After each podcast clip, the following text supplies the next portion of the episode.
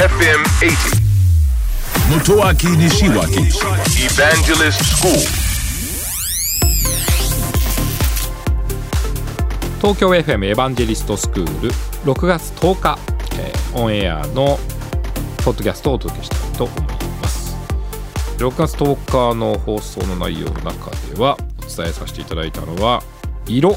色彩についてお伝えをさせていただきました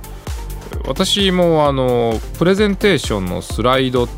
まあ、資料というのをたくさん作ります。これは仕事柄いっぱいやるんですけど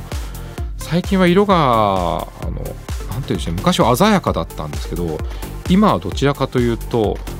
シンプルになってきてるんですね。でこのシンプルな色合いのことをですねそうですねパステルカラーという方もいらっしゃいますが正式にはあのシャーベットカラーというそうなんですね。例えば強い青色ではなくて、えー淡い青色。それがだんだん薄くなっていくというこうシャーベット状の色ですよね。皆さん想像してみていただきたいんですがね。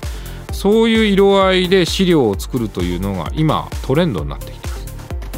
これ思い起こすと20年ぐらい前は資料が結構原色だったんですね。強い赤とか強い青とかでですね比較をしたりする資料がすごく多かったんですが今は淡い色。シャーベットカラーというのが特徴なんですね、まあ、理由はですねやっぱり目に優しいんですね。えーそんなにきつくないということですから優しい肥料というのが最近のトレンドになってきてますね、えーそしてそれで、え会社の中のいろんな資料が出回るわけなんですが、えー結構気をつけていただきたいのは赤字ですね。赤で字をあるいは数字を表現するというのはあまり好まれません。まあ理由は単純ですね。あの赤字になりたくないとかね。赤字はちょっと嫌だなっていうそういうことから、まあ、来ているわけなんですけどね、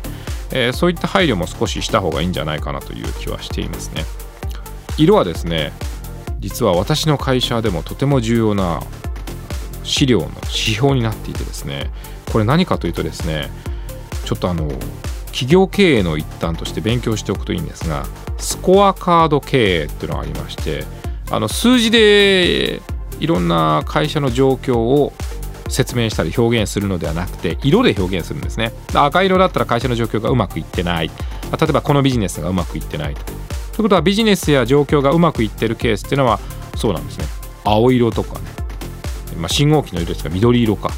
えーそういったもので表現するというスコアカード経営っていうんですね。私たちは外資系ですからよく言いますよね、えーあのビジネスはグリーンだよね。とかね。あのビジネスはちょっとイエローじゃない。これはもうレッドじゃんとか言うんですね。でそうすると資料を見ただけでどの事業がどの部門がうまくいってないかということは分かるんですね、えー色というのはですね本当にいろいろなことを表現するのに重要になってきてますからぜひこの際にね、え学んでみるのもいいのではないでしょうか。東京 FM エヴァンジェリストスクールは毎週土曜日深夜12時30分から乃木坂46の若月由美さんと一緒にお届けをしております、えー皆さんからの質問にお答えしたり大変楽しくお届けをしております。ぜひオンエアの方も聞いてください。聞いてください。信じて立ち向かえ。